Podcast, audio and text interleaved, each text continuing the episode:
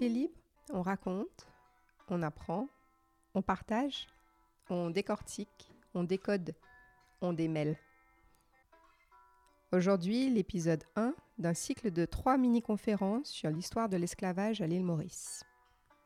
Notre invitée est Vijaya Tilok, historienne de renom.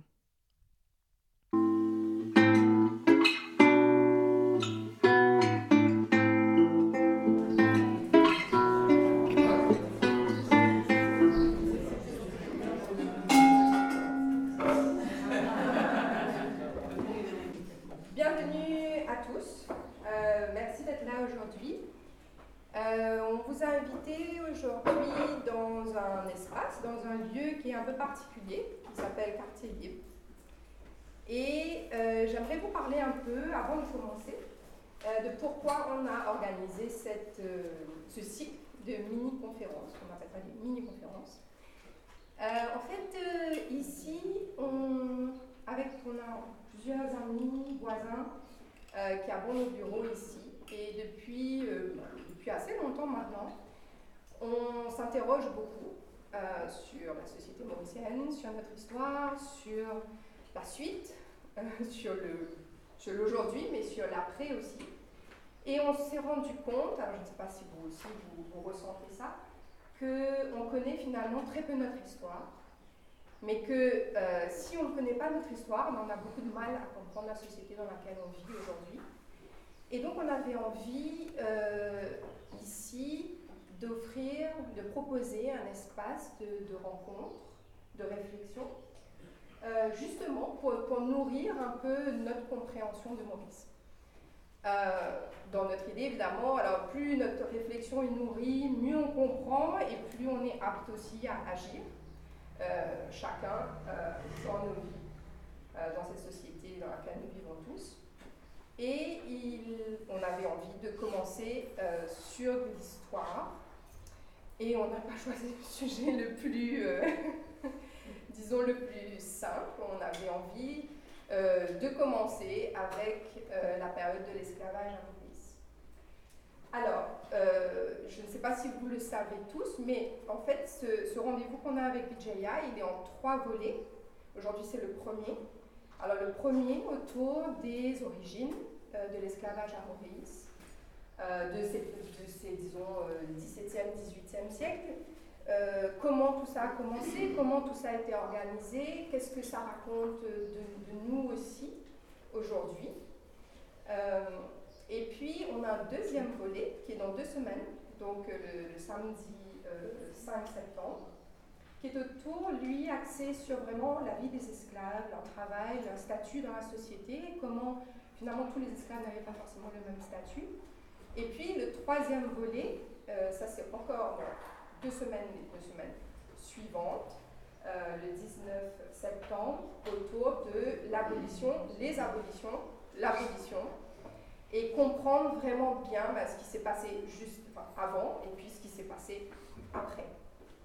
Euh, donc voilà, donc je vous dis ça aussi parce que si vous avez des questions, et je suis, certaine que vous en aurez beaucoup autour de, de ce sujet de, de l'esclavage, bah, peut-être qu'elles vont euh, trouver la réponse dans les autres volets, donc je vous invite à, à venir euh, aussi à cela.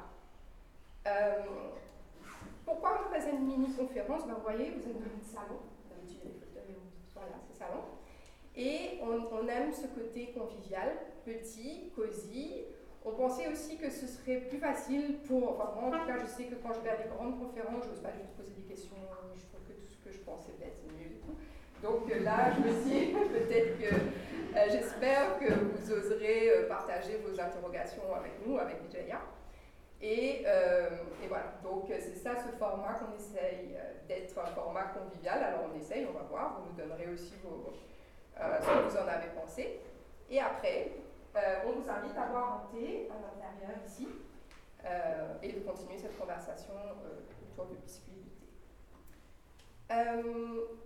je finis mon monologue en remerciant Vijaya d'être avec nous aujourd'hui. Alors, Vijaya Tilok est une historienne. Elle, est professeure à l'Université de Maurice. Elle est aussi, elle a créé un centre de recherche autour de l'esclavage et de l'engagisme. Elle est aussi présidente euh, du comité de l'UNESCO sur la route de l'esclave, qui est un comité international, parce qu'évidemment l'esclavage n'est pas, évidemment, pas du tout qu'une question mauricienne, mais une question mondiale. Et aujourd'hui, elle nous fait l'amitié de venir euh, pour nous, parler euh, de son, de son savoir. Elle a beaucoup, beaucoup, beaucoup de travaux de recherche à son actif, donc je ne vais pas tous les lister. Et euh, en tout cas, je, te remercie Vijaya d'être là aujourd'hui. Merci de m'avoir invité. Et euh, alors, comme nous, on aime bien, euh, on est assez curieux, curieuse, on voulait aussi savoir. je commence toujours en demandant aux gens, mais en fait, pourquoi ils ont choisi de faire ce qu'ils font? Et donc, j'avais posé la question à Vijaya et je trouvais très intéressant de me dire, mais pourquoi est-ce qu'on devient historien, historienne, et, euh, et pourquoi sur les questions de l'esclavage en particulier. Euh, merci d'abord Shakti, je suis très contente de voir des, visages que j'ai vus depuis très longtemps, donc bonjour à tout le monde. Et je dois dire aussi que je suis plutôt anglophone, donc vous allez excuser toutes les fautes euh, grammaticales et tout. Et donc mon parcours, pourquoi je suis devenue historienne? Disons que l'histoire, ça fait partie un peu de la famille. Euh, le premier poster, ça c'est l'histoire de ma mère. Elle est née au Japon, elle est d'origine indienne. Euh, et c'est une famille de révolutionnaires. Euh, ils, étaient avec mon grand-père et ma grand-mère, lutter pour l'indépendance de l'Inde. Et c'est comme ça qu'ils se sont retrouvés en exil au Japon. Et donc, on a grandi avec toutes ces histoires de, de, voyages secrets. ma grand-mère travaillait comme espionne, disons, pour le, faisait le va en l'Inde et le Japon. Et donc, on a grandi avec toute cette histoire. Et après l'indépendance de l'Inde, elle est, mon grand-père été posté comme haut commissaire euh, de l'Inde à Maurice. Et c'est là où elle a rencontré mon père, bien sûr, très mauricien, qui n'avait jamais voyagé ailleurs. Euh, et, c'est là, lui aussi était intéressé par ce qui s'était passé euh, en Inde avec l'indépendance. Et c'est comme ça qu'on a grandi avec ça. Et aussi, euh, en 68, 1968, il, a été posté en Afrique. Et c'est là qu'on a commencé à vraiment apprécier euh, l'histoire de l'Afrique. On a été à l'école au Kenya. Euh, donc l'histoire de l'Afrique m'a beaucoup intéressée. Et c'est là que j'avais commencé à faire le lien avec Maurice, l'histoire de l'esclavage, la traite en Afrique de l'Est. Et puis je suis retournée à Maurice en, plus, 80 je crois, comme prof et on nous avait demandé de préparer une série d'émissions sur l'histoire de Maurice pour l'AMBC. Et on butait à chaque fois, euh, quand on allait dans les villages, euh, on faisait l'histoire des différentes régions de l'île Maurice. Et on butait chaque fois sur une partie de l'histoire. Euh, on ne trouvait pas de renseignements, par exemple. Qu'est-ce qui est arrivé aux esclaves après l'abolition de l'esclavage? Où sont-ils passés? Où sont-ils partis? Quelle a été leur vie? Et donc, c'est ça qui m'a encouragé à faire mes études un peu plus poussées sur l'histoire de l'esclavage, de comprendre qu'est-ce qui était arrivé à Maurice pour qu'il disparaisse des archives euh, et dans la nature. Et donc, c'est comme ça que j'ai commencé. Je sais pas si vous avez. Mais vous êtes né en Afrique aussi Non, je suis très mauricien, très camerounais. Tu disais que tu voulais peut-être commencer par un appel oui. Euh, plus euh, général bah, je, ne sais pas, vous êtes tous mauriciens, je suppose, donc vous connaissez un peu l'histoire de Maurice. Mais disons, pour situer euh, l'histoire de l'esclavage à Maurice, il faut dire que ce qui est arrivé à Maurice et dans l'océan Indien, sud-ouest de l'océan Indien, est assez différent. On a toujours tendance à voir la traite ou l'esclavage aux Caraïbes, aux États-Unis. Mais je pense que le sud-ouest de l'océan Indien et la traite et l'esclavage sont vraiment très différents euh, du reste du monde. C'est vrai que l'esclavage a existé dans l'océan Indien et la traite des esclaves depuis des centaines d'années. Euh, mais c'était plutôt un esclavage basé en Afrique et allant vers le nord de l'Afrique, ce qu'on appelle la, euh, la traite arabe, allant vers l'Inde, l'Asie du Sud-Est. Tandis que ce qui est arrivé à Maurice, la Réunion, Seychelles, c'est plutôt l'esclavage colonial. Donc c'est assez différent. Euh, il y a aussi une différence entre l'Atlantique et l'océan Indien, dans le sens que dans l'Atlantique, c'est plutôt euh, l'Angleterre qui a été le, plus grand traitant d'esclaves et de l'esclavage. À Maurice et euh, La Réunion, Seychelles c'était plutôt le gouvernement français et la compagnie française, la compagnie des Indes. Donc il y a une très grande différence entre les deux. Et la façon de gérer une colonie aussi très différente. Euh, euh, à Maurice, on a quand même eu une continuité euh, dans le système économique, dans le sens que on a toujours eu besoin d'une main-d'œuvre à bon marché, une main-d'œuvre disciplinée. Donc, on n'a eu pas seulement la traite des esclaves, mais aussi différentes formes de, d'emploi des personnes. On a même eu des euh, prisonniers indiens qui sont venus à Maurice pendant la période britannique, qui ont construit les premières routes et ponts sous la période britannique. Euh, on a eu, après l'abolition, de ce qu'on appelle les Liberated Africans. Donc, ce sont des Africains et des Malgaches comoriens qui sont venus après l'abolition euh, et utilisés dans différentes institutions britanniques de l'époque et avec des propriétaires privés. Donc, pas esclaves, mais peut-être un peu plus comme les engagés. Et puis, bien sûr, on a eu les engagés indiens après l'abolition de l'esclavage. Donc, on a eu plusieurs euh, types de main-d'œuvre euh, qu'on ne pourrait pas dire étaient libres. Ils n'ont pas choisi l'employeur, il y avait des conditions assez strictes euh, s'ils voulaient changer d'emploi. Par exemple, les engagés, s'ils changer d'emploi, ils pouvaient être emprisonnés. Ils n'avaient pas le droit de casser leur contrat. Donc, il y a eu une continuité. On pourrait même dire aujourd'hui, avec les ouvriers bangladeshis, c'est quand même un, travail à comment dire, des gages bien, bien minimes. Euh, pour nous, c'est minime, pour eux, peut-être ce n'est pas le cas, euh, mais on continue à, utiliser une main-d'œuvre à bon marché et on, aime avoir une main-d'œuvre assez disciplinée. Euh, mon écran a disparu. donc, ça, c'est juste pour situer. Et aussi, quand on parle de la période française, on parle de plusieurs étapes. Ce n'est pas une, période euh, homogène. Euh, l'île Maurice a été. Euh, été c'est la Compagnie des Indes françaises qui possédait l'île à l'époque, le roi qui avait donné à la Compagnie des Indes. Et puis, bien sûr, dans les années 1765-66, le gouvernement royal a acheté l'île de la Compagnie des Indes. Donc, on a une étape de gouvernement royal. Et puis, bien sûr, il y a eu la Révolution française. Donc, c'est une administration révolutionnaire qui a pris contrôle de l'île. Et bien sûr, la période napoléonienne euh, avec Napoléon.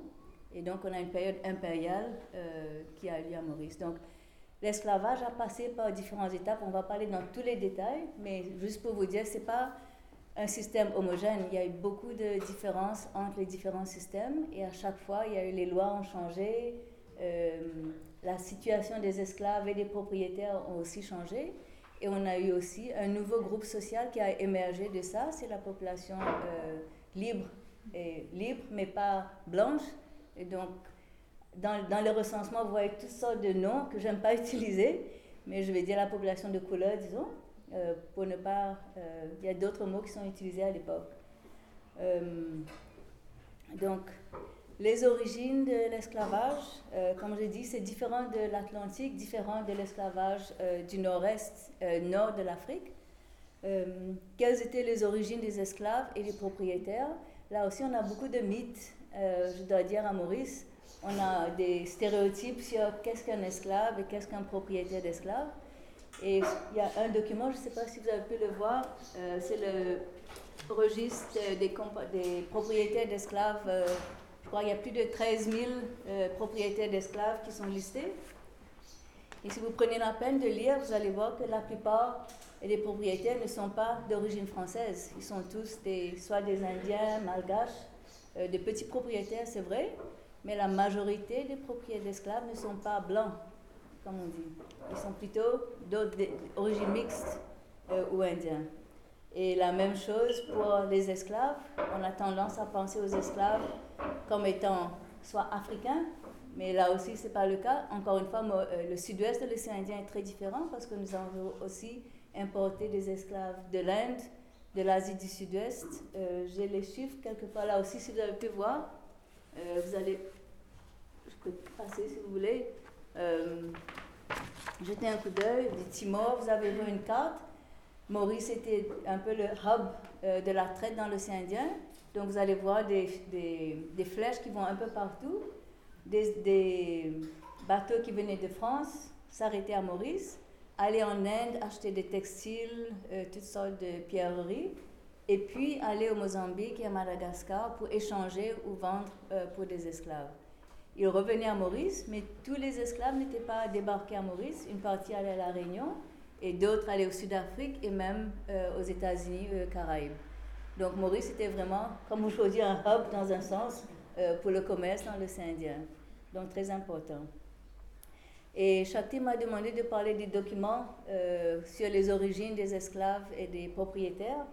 Et donc ça, c'est un des documents qui montre en 1835 la liste de parce que je crois 3000 propriétaires, mais nous avons aussi beaucoup d'esclaves et de propriétaires, euh, qui ont été affranchis et que nous avons, qui émerge une population de, de couleurs qui devient très très important à la fin du XVIIIe siècle.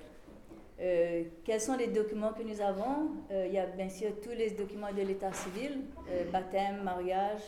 Nous avons les recensements. Là aussi, on a une feuille quelque part euh, j'avais, je crois qu'il y a un sur le, district de Moka. Donc, pour la population euh, d'origine française, on a vraiment beaucoup de détails dans le recensement.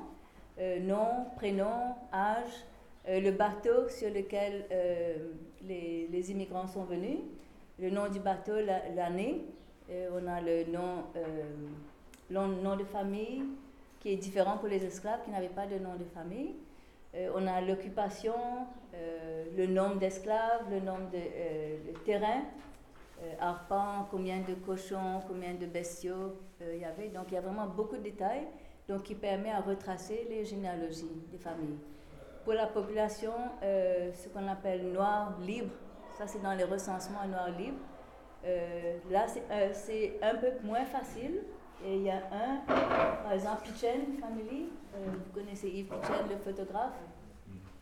Donc lui, euh, il a pu retracer jusqu'à la période française, mais Pichen est bien sûr un nom indien, et le nom original était Picha. Il était un des premiers Indiens, lui et tout le groupe qui sont venus avec, sous le gouvernement de la Bourdonnais. C'était des briquetiers, euh, fabrication de la brique et de la gamas. Et donc la famille est venue à une personne est venue à Maurice, je crois que c'était Jacques Picha, et il a eu des enfants. Il s'est marié à une, aussi une tamoule d'origine indienne euh, qui s'appelait Kiteri, euh, K-I-T-T-E-R-Y. Mais le nom a été francisé et dans les actes d'état civil, c'est écrit Guiteri, G-I-T-T-E-R-I-E, donc très francisé. Et donc pour beaucoup de temps, euh, la famille pensait qu'ils étaient d'origine française, quand au fait, ce n'était pas le cas du tout. Ils étaient complètement à 100% euh, indiens, tamoul. Et au fil des années, de, du 18e jusqu'à aujourd'hui, ils ont épousé euh, dans la population française de l'île.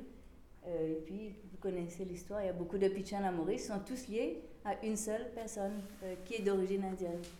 Donc c'est vraiment très intéressant de reconstruire l'histoire des familles à Maurice. Il y a toutes sortes de, euh, de non-dits aussi. Il y a beaucoup de familles qui ne veulent pas dire qu'ils sont d'origine française, d'autres qui ne veulent pas dire qu'ils sont d'origine esclave.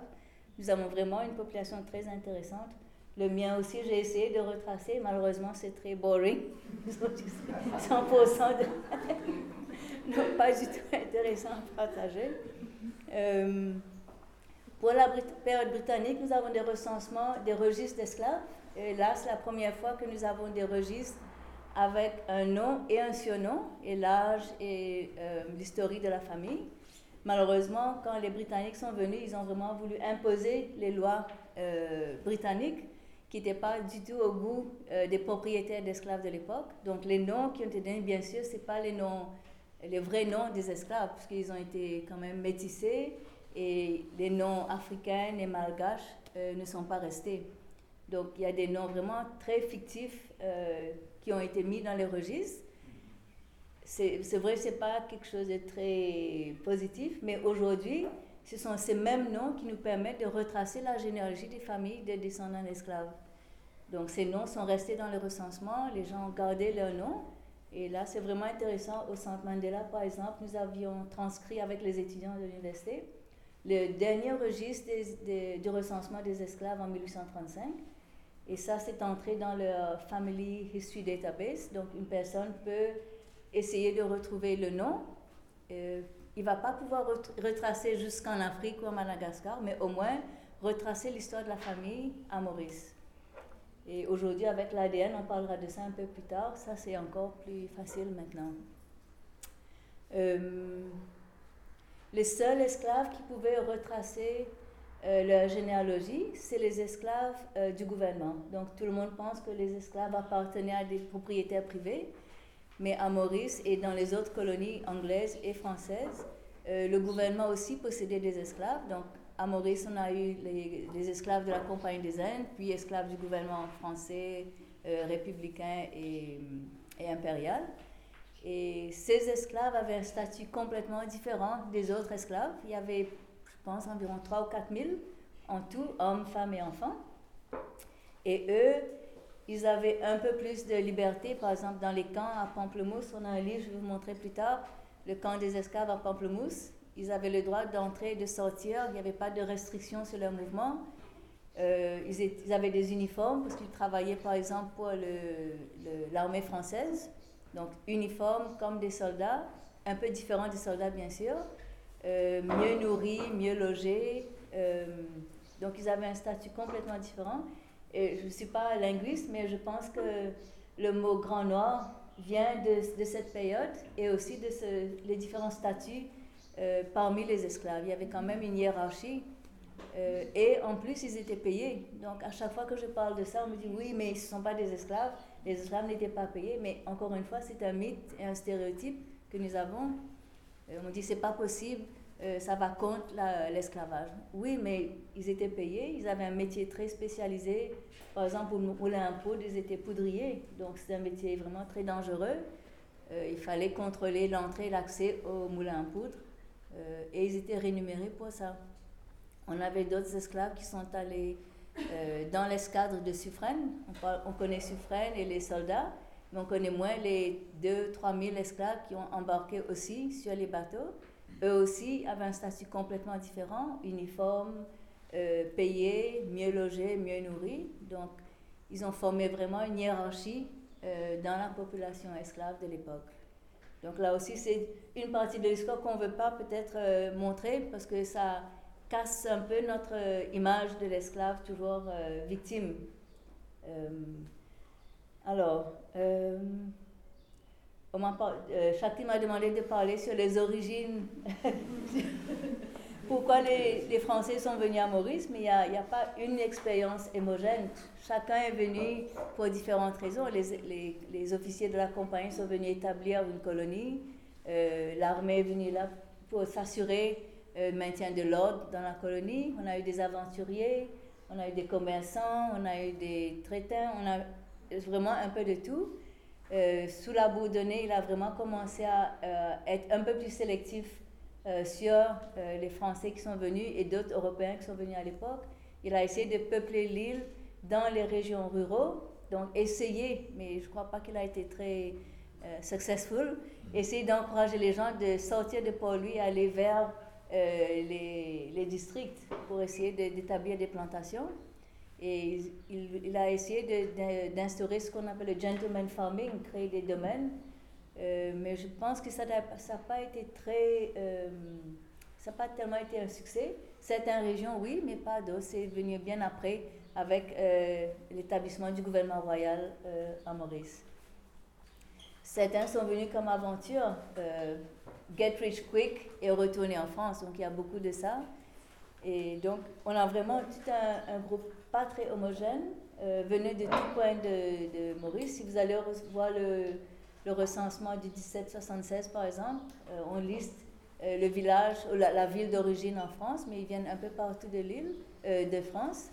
Certains sont venus pour des, travaux spécialisés. Donc, au Moulin Poudre, par exemple, ils, sont vraiment, ils ont essayé de recruter des poudriers, des métiers vraiment spécialisés, ferronnerie et tout. Et quand ils ont été recrutés, ils ont tous été embarqués sur le même bateau.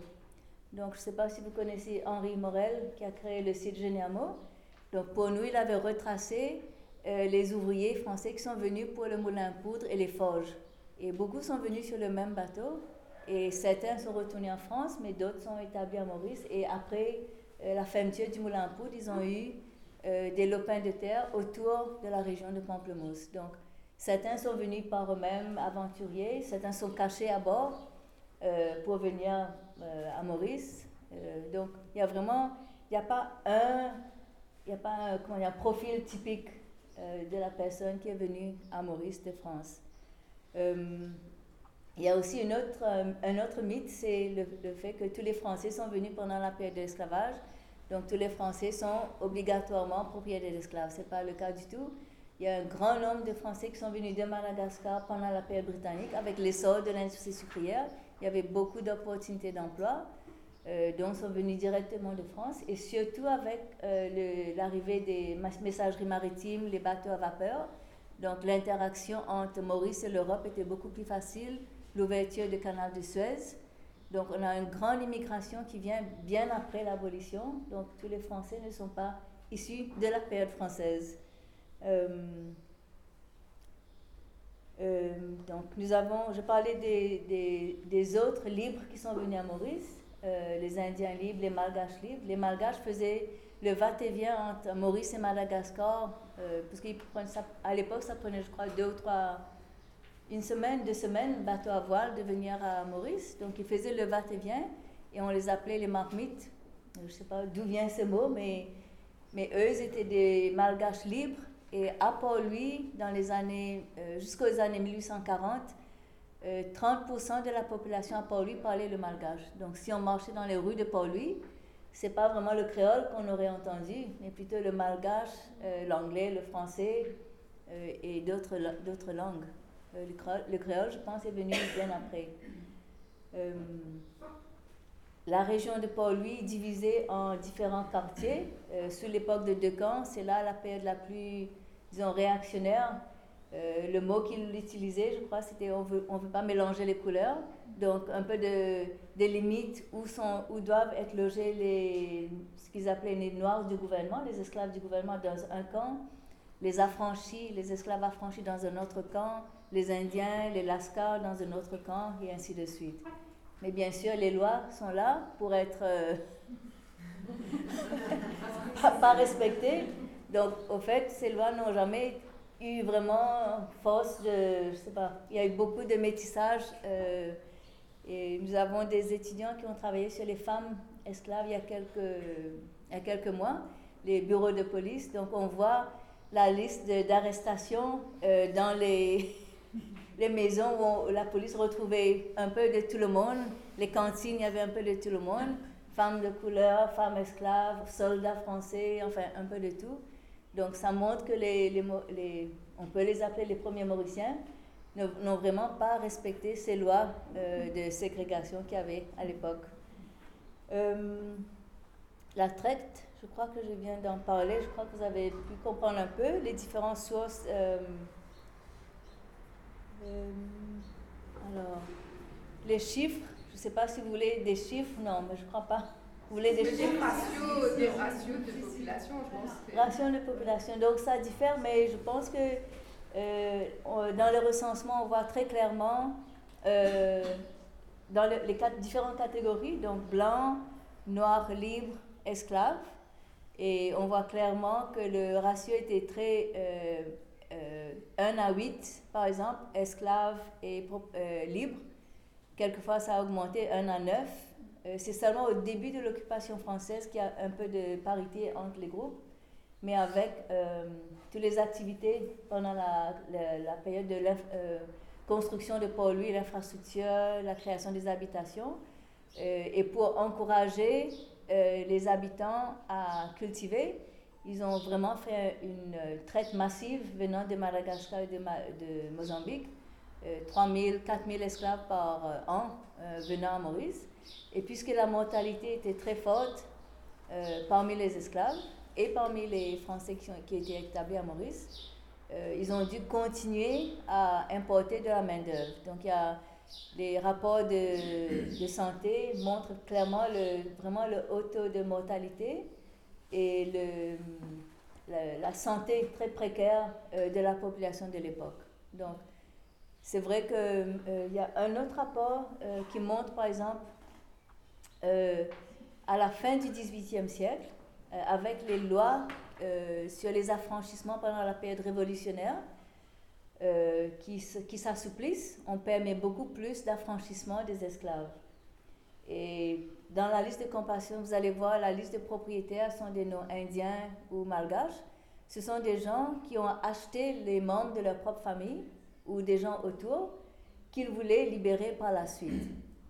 Donc, c'est comme ça qu'on a une population de. Ils appelaient ça la population noire libre. Euh, donc, cette population devient de plus en plus grande. Ça grandit au fil des années.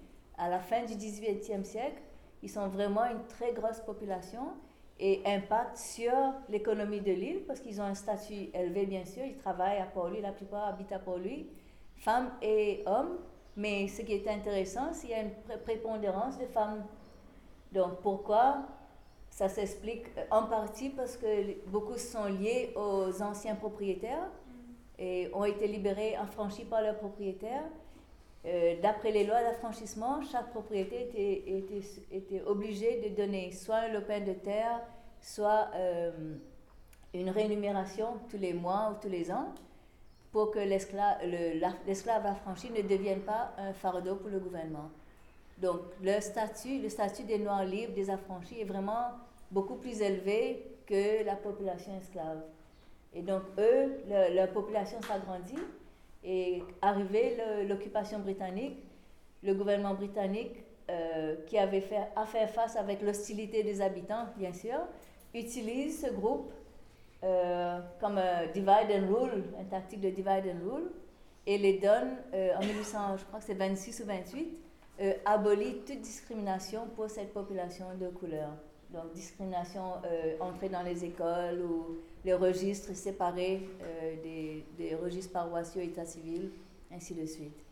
Donc c'est une nouvelle catégorie qui existe dans les recensements et qui devient vraiment très importante euh, qui commence au 18e, mais qui devient très important dans la vie sociale, politique, économique du pays au 19e, quand l'industrie sucrière et les Britanniques euh, prennent l'île. Euh, c'est OK pour vous? Présent Je ne sais pas où je suis arrivée. On peut, si, si vous, je ne sais pas comment vous sentez, si vous avez des questions, on peut commencer à prendre quelques questions et puis tu, tu continues ou tu préfères continuer? Comme vous voulez. Une question, parce que vous dites que certaines peuvent affranchir. Oui. Quelle est la décision d'affranchir? Parce que c'était pas encore l'abolition de l'esclavage. Non, non, avant l'abolition. Oui. Qu'est-ce qui fait qu'un propriétaire décide d'affranchir pour oui. créer cette autre catégorie? Il y avait différents types d'affranchissement. Donc, il y avait affranchissement par le. Par exemple, un propriétaire décédé et il voulait affranchir une partie de ses esclaves, les plus anciens, les vieux, les femmes ou les enfants avec qui peut-être il était peut-être le, le, père. Il aurait pu affranchir de cette façon-là. Euh, on peut être affranchi par euh, achat. Donc l'esclave, s'il avait accumulé quelques sous, il pourrait acheter son propre affranchissement. Et là, il y a beaucoup, beaucoup de femmes. Je crois que deux tiers euh, des, des, personnes qui ont, qui ont, acheté leur affranchissement sont des femmes. Donc c'est vraiment très... Je vous disais qu'il y a des étudiants qui ont retracé l'histoire essayer de la femme esclave, mais ce qu'on remarque, c'est vraiment le, comment dire, le sens d'indépendance qu'ils avaient. Ils étaient, certains étaient euh, lettrés, ils connaissaient leurs droits, et quand la police les arrêtait, ils disaient, mais j'ai droit à ça, euh, j'ai droit de vendre mon, mes denrées au marché. C'était vraiment une population très, très dynamique, très forte. Euh, on pense toujours de. Les, féministes pensent que c'est maintenant la, la, libération, mais au fait, les femmes de l'époque du 18e étaient vraiment très, très, très averties, très dynamiques. Euh. C'était aussi par le, euh, bonne conduite, non, sûrement aussi. Bonne conduite, oui, rendre des services à la famille. Par exemple, si quelqu'un était malade, euh, donc si l'esclave, homme ou femme, a aidé la, la personne à se rétablir. De reconnaissance. Oui, reconnaissance, reward en anglais, je ne sais pas quel est le mot en français, par reward, oui. Donc il y a eu beaucoup comme ça. Euh, donc c'est ça les différents types d'affranchissement. Ouais. Et comment les femmes avaient de l'argent pour racheter leur... Euh, ben, ils ont peut-être allé vendre des produits à, au marché, ils ont beaucoup été couturières, ça c'est une autre euh, avenue pour les femmes libres de l'époque, libres françaises et de couleur ou indiennes la couture. Donc, si vous voyez le recensement pour lui, les femmes, le nombre de couturières est incroyable, énorme. Couturières ou euh, tenaient des cantines. Euh, et donc, les étudiants que j'ai parlé l'autre jour me disent Oui, mais il se peut que c'était des, prostituées. Je dis Mais tu sais, quand un homme a plusieurs euh, amants, on dit ben, c'est accepté, mais quand une dame a plusieurs amants, vous l'appelez prostituée, donc c'est vraiment pas très égalitaire. Donc pourquoi vous mettez ce label sur, sur, sur ces femmes Donc euh, la police, eux, avaient ce label, mais moi, je suis, on peut interpréter l'histoire d'une autre façon. Ouais. C'était aussi une longue procédure? Euh, L'affranchissement, ça dépendait, euh, parce qu'il y avait, d'après la loi, une personne pouvait opposer l'affranchissement. Donc, c'était posté dans les journaux, et quelqu'un, si par exemple le propriétaire doit, devait de l'argent à une autre, une autre personne, la personne pourrait opposer et dire non, mais la personne me doit. Donc, quelquefois, c'est le- le- l'esclave qui était donné comme réparer les dettes. Euh, donc, opposition. Donc, ça apparaissait plusieurs fois dans les journaux. Première, première notice, deuxième notice, et après, ça pouvait aller. Mais pendant la période napoléonienne, là, ils ont essayé vraiment de restrict euh, le nombre d'affranchissements. Et là, c'est toute une histoire. Mais il y a un très bon livre euh, par Prantou, Henri Prantou, sur la période de Caen. Il analyse vraiment en détail toute cette période. Je ne sais pas si ça vous... Oui. Oui. Euh, J'ai une question par rapport aux origines des esclaves. Oui. Pourquoi est-ce que nous avons cette misconception que les esclaves majoritairement viennent de l'Afrique et que c'est vraiment esclaves noirs, alors que, en fait, non, ils viennent un peu de partout dans le monde? Partout, oui. Pourquoi Qu'est-ce qui alimente cette, euh, ce stéréotype-là, d'après vous? Euh, comme les autres stéréotypes. Euh, je sais pas, je sais- la majorité des esclaves étaient d'origine africaine et malgache. Donc, euh, malgache, je disais 45%, euh, quand on arrive à la fin de l'abolition de l'esclavage, 45%, mozambicains aussi, environ 45%.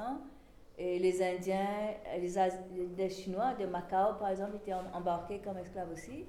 Mais je pense qu'au fil des années, il y a eu quand même beaucoup de métissage entre les différents groupes. Donc peut-être que beaucoup de métissage. Donc éventuellement, tout, tout le monde a été lumped dans une catégorie euh, noire. Mais au départ, les arrivages d'esclaves de l'Afrique venaient plutôt de l'ouest du Sénégal et ensuite Oui, du oui, oui. Euh, parce que, au fait, euh, quand ils ont, il y avait quand même une hiérarchie des stéréotypes sur chaque groupe ethnique euh, parmi les Africains et les Malgaches. Et les Africains de l'Ouest, euh, du, de Gorée de cette région, euh, il y avait deux groupes que, que Suffren, par exemple, voulait, les Bambara et les Wolofs. Pourquoi? Parce qu'ils étaient, je crois, des guerriers euh, en Afrique de l'Ouest. Et c'est eux, au fait, qu'ils ont recruté pour aller sur les escadres euh, de Suffren allant en Inde Mhm. euh, pour, les batailles avec les Anglais. Donc on- ils avaient ouais. des... Et aussi peut-être le- leur connaissance de la ferronnerie. Enfin, je- on n'a pas beaucoup de renseignements sur eux. Mais on sait qu'ils étaient très prisés. Malheureusement, la mortalité sur les bateaux était très forte. Il y a certains bateaux, il y a eu 40% de mortalité. Donc pour le slave trader, c'était pas très profitable. Euh, donc éventuellement, c'est l'Afrique de l'Est, Madagascar et la région de l'océan Indien qui a été beaucoup plus euh, utilisée. Mais c'est vrai qu'il y a eu plusieurs milliers d'Africains de l'Ouest qui sont venus, oui, définitivement.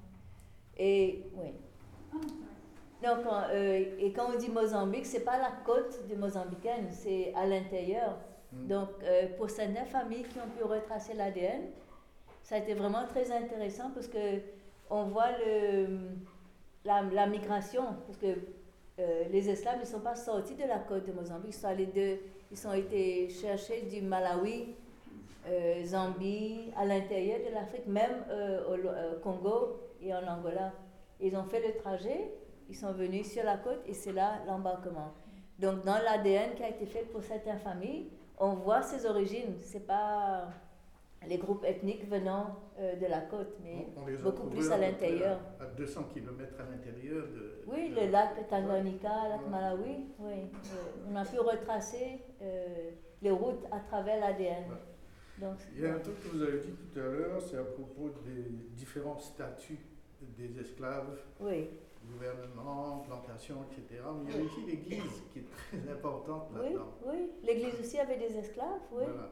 Église de fabrique, euh, à Pamplemousse par exemple. Mhm. Mais c'était un petit nombre, il n'y avait pas un grand, il n'y avait pas des centaines d'esclaves, c'était euh, quelques dizaines, je pense. Et beaucoup étaient utilisés pour la plantation, euh, encourager de nouveaux euh, cultures qui existaient à l'époque. Vous connaissez tous ouais. poivre et serré. Tout à l'heure aussi, vous avez parlé des camps des esclaves à Pamplemousse. Oui. Est-ce qu'il y a quelque chose à voir avec le bassin des esclaves qui se trouve euh, Donc ça, c'est encore un grand mythe. Euh, donc il y avait une fontaine euh, pour les esclaves du gouvernement, parce qu'il y avait, en 1792, il y avait une très grande épidémie, qui, je crois, plus de 20% de la population esclave euh, est décédée. Donc ils voulaient, et puis d'autres maladies aussi, dysenterie, choléra, enfin toutes les autres maladies qu'il y avait. Ils ont voulu donner de l'eau potable euh, aux esclaves du gouvernement. Et donc, une fontaine avait été créée dans, créée dans le sang. Donc, au fil des années, la fontaine est devenue belle britannique, parce que c'est une construction britannique en ce moment, euh, comme c'est aujourd'hui. Donc, ça a été ajouté et le mot fontaine est peut-être devenu bassin, je ne sais pas. Oui, au fil des aussi- années, On parle oui. aussi d'un marché qui, est ju- qui était juste à côté. Ça, c'est dans la tradition orale de- Ok. de- du village. Euh, mais on n'a pas de. Pamplemousse, c'était quand même un très grand, un très grand village, un village très important, Maurice, euh, avec les forges de Montdésir. Je ne sais pas si vous avez entendu parler, des milliers, euh, des centaines d'esclaves et d'ouvriers français ont été embarqués et venir fabriquer le fer à Maurice. Très peu de personnes savent que nous avons le fer local. Euh, donc, j'aimerais bien, si il n'y a aucun sci- scientifique parmi vous, de faire des tests sur les différents fers qui existaient à Maurice, qu'on aurait pu vraiment re- re- réactiver euh, ces industries. Je ne sais pas si elles existent toujours ou non, mais c'est bien. Ouais. Moulin à poudre commence quand? Euh, il y a le premier moulin à poudre était à Balaclava. Euh, et puis, ça a été après l'explosion, ça a été transféré à, à Pamplemousse. D'ailleurs, poudre, il y a un livre que tu as apporté, donc Oui, vous oui. regarder à Oui, l'intérieur. oui, Euh, c'est là sont- en fait. C'est des livres qui sont à vendre aussi, sur un travail de recherche qui a été fait. Avant le moulin archéologique. il y avait les forges de Mont-Désir. Donc, il y a tout un, un chapitre sur les forges de Mont-Désir euh, pour montrer euh, justement le, le travail de fer, euh, ferronnerie qui existait à Maurice. Très intéressant. Ma, quand j'ai fait les tests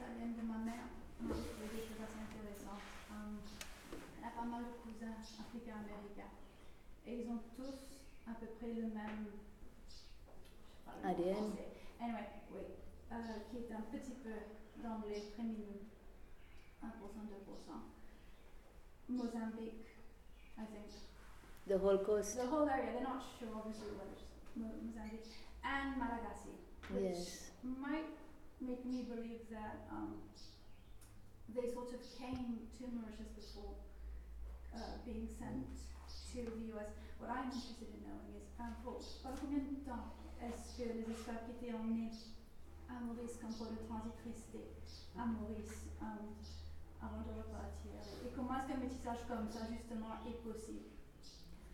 Euh, il faut dire que beaucoup d'Africains, mozambicains ou comoriens, ont été transportés à Madagascar d'abord et puis euh, arrivant à Maurice.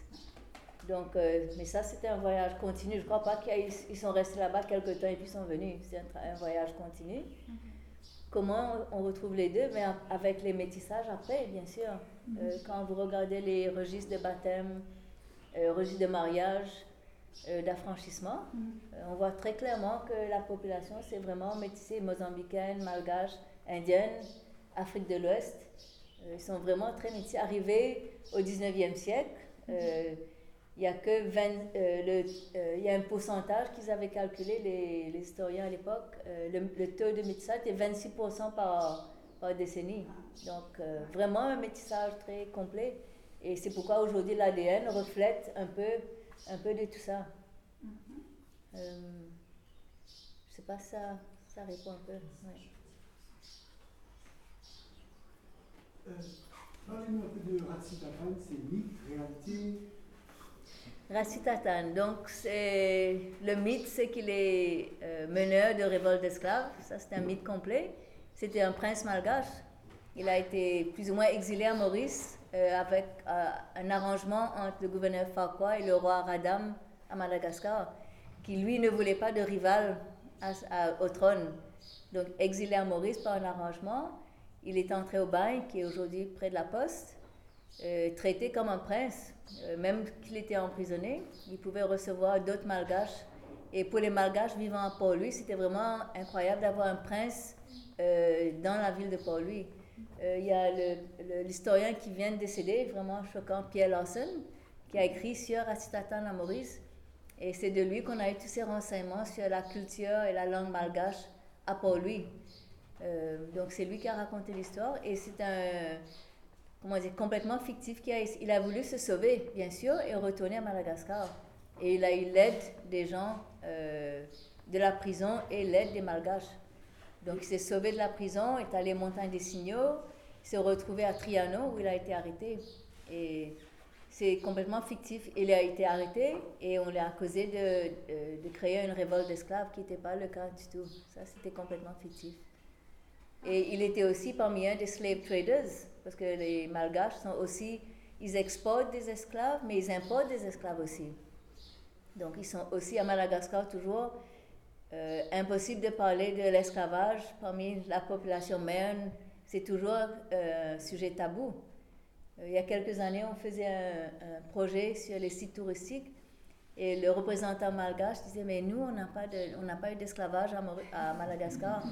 Je dis Mais vous avez exporté des esclaves à, Maurice Elle dit Non, mais je vais vérifier avec euh, mon chef de département de tourisme. Et puis le lendemain, elle revient et dit Oui, oui, vous avez raison, il y a eu de l'esclavage à Madagascar.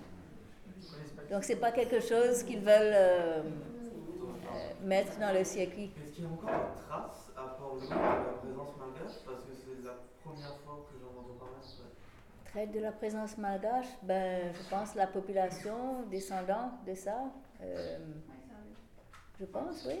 Euh, Ils n'ont pas laissé de bâtiments ou d'endroits particuliers euh, non, pas à ma connaissance. Euh, Rassitatan a été exécuté à la plaine verte.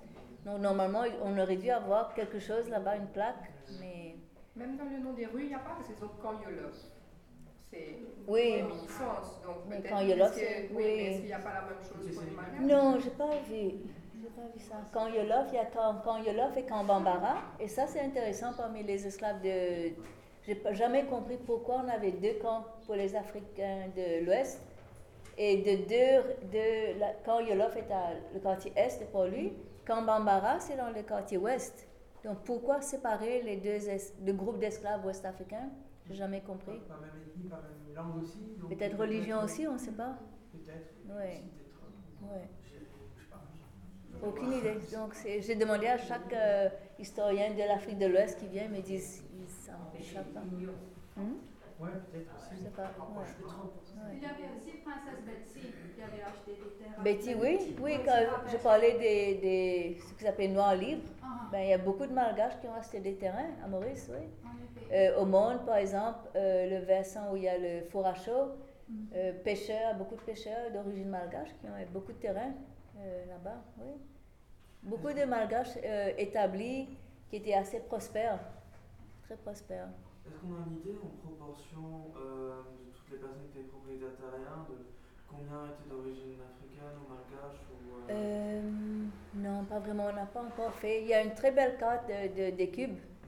euh, donc on pourrait retracer à partir de ça, euh, ou parmi la liste des ceux qui ont reçu la compensation, voir chaque ethnie, mais les, les noms, les noms ne reflètent pas vraiment l'ethnie. Euh, par exemple, vous avez euh, Monron, par exemple, d'origine française, mais aujourd'hui, euh, c'est pas, pas ça du tout, le profil n'est pas ça. Euh, Est-ce qu'on a cette impression que quand il y a eu la compensation euh, après l'abolition, c'est essentiellement les propriétaires terriens? On a, on a toujours cette narrative où on explique que les propriétaires sont blancs, les esclaves sont noirs, les, euh, les travailleurs c'est ce que je vous disais au début, il y a ces stéréotypes que nous avons. qu'il y a Oui. sans doute plein de familles qui ne savent sans doute même pas que leurs ancêtres, il y a des années, ont bénéficié de la, de la fameuse compensation. Au fait, il y a quelques mois de cela, on a reçu une délégation séchelloise à l'université. Donc, ils étaient aujourd'hui créoles, population créole, mais qui sont venus réclamer leur compensation comme propriétaires d'esclaves. Je dis, mais que- à l'université, qu'est-ce que je- on peut vous vous faire pour vous? Il y a absolument. Avec intérêt Il y a aussi le site web de l'Université College London. Oui. qui, qui est établi. Donc, on met le nom de famille de la personne en question et on voit exactement qui possédait, combien Oui. la personne et euh, combien ils ont reçu en compensation. C'est Oui. très intéressant parce que ça donne une histoire justement de comment est-ce que euh, les, les grands blocs, comment ils avaient aussi une procédure de pouvoir, mais après la centralisation de, de l'industrie. Et puis il y a eu beaucoup d'esclaves fictifs euh, pour avoir la compensation. Comme là, les WAP et les propriétaires. Euh, beaucoup ont listé des, des esclaves qui étaient déjà décédés ou ils ont copié le profil euh, 37 ans, euh, euh, plantation, euh, pour avoir une compensation. Le registre ne date pas de 2019. Et qu'est-ce que vous m'avez demandé sur euh, le- oui le profil. Donc les bien sûr les grands propriétaires de plantations. Euh, bien sûr reçu- qui avaient beaucoup d'esclaves ont reçu les plus grandes compensations. Et il y a aussi de beaucoup de propri- petits propriétaires qui ont eu une partie. Mais ceux qui avaient peut-être un ou deux ou trois esclaves n'ont rien reçu parce qu'ils avaient besoin de, de payer un agent pour euh, mettre le hmm? La réclamation. mettre la réclamation au gouvernement britannique. Donc payer le broker, ça a pris tous les, toute la compensation. Les, les petits n'ont jamais reçu euh, la compensation. Seulement ceux qui avaient un broker, qui avaient peut-être plus de 50 esclaves, qui ont reçu quelque chose. Mais, mais oui, une partie de ces, de ces bénéfices ont, a- ont été réinvestis euh, dans la propriété, dans les industries, euh, les usines, euh, la banque euh, commerciale. Il y a trois ou quatre qui ont investi dans la banque, pas tout, mais surtout pour redynamiser l'industrie sucrière, parce qu'il y avait quand même le crash. Il y avait aussi un crash en 1848. euh, les prix du sucre avaient baissé. Donc une partie de ça est, allée investir. ça, c'est une autre histoire, l'histoire de l'industrie sucrière. En fait, la, la terre était à leur disposition. Plus ils développaient, ils développaient. Oui. Plus ils avaient une vision que- qu'il fallait développer, ils possédaient les terres comme ça. Oui, oui, oui. oui. Euh, les concessions, c'est encore une autre histoire, mais euh, il y a quand même euh, une différence entre le statut social pour avoir accès à- au terrain. Un officier de la Compagnie des Indes aurait accès à des 1000 arpents ou plus, tandis qu'un soldat ordinaire euh, n'aurait pas plus de 100, 100 quel est le chiffre, j'ai oublié, 100, 100 arpents, quelque chose comme ça. 156, voilà. 156, je crois. Et c'est 312, et puis ça continue comme ça. Donc il y a eu, même parmi les, les habitants, euh, quand même euh, une hiérarchie, pas seulement parmi les esclaves, une hiérarchie. Et les ouvriers habitant pour lui. Il y avait beaucoup de spéculation aussi. Oui. Il y a des gens qui n'habitaient jamais Maurice, mais qui avaient, qui avaient des Oui, terrains. oui. Euh, nous avons une famille de descendants d'esclaves, euh, je ne vais pas mentionner le nom, qui me dit oui, nous sommes descendants de Maman comte- comtesse, mais la comtesse n'est jamais venue à Maurice. aussi. Oui, ils sont jamais venus s'établir à Maurice. Ils ont eu des terrains et puis après ça a été vendu Mais vous pouvez nous parler de l'époque hollandaise au moins au début? Hollandaises. euh, Des esclaves, hein, la Révolution, je ne suis pas très. J'ai un ancien étudiant qui est, en- qui est aux archives hollandaises en ce moment et fin septembre on aura des traductions de. Il a répertorié, je crois, 300 documents, 400 documents euh, sur Maurice hollandaise. Donc peut-être euh, on pourra faire une autre session sur la période hollandaise, mais je ne suis pas très compétente sur ce. Mais il y a un mythe qui existe que quand même les marrons qui avaient été pendant l'esclave- euh, la période hollandaise s'étaient retrouvés avec les Français après.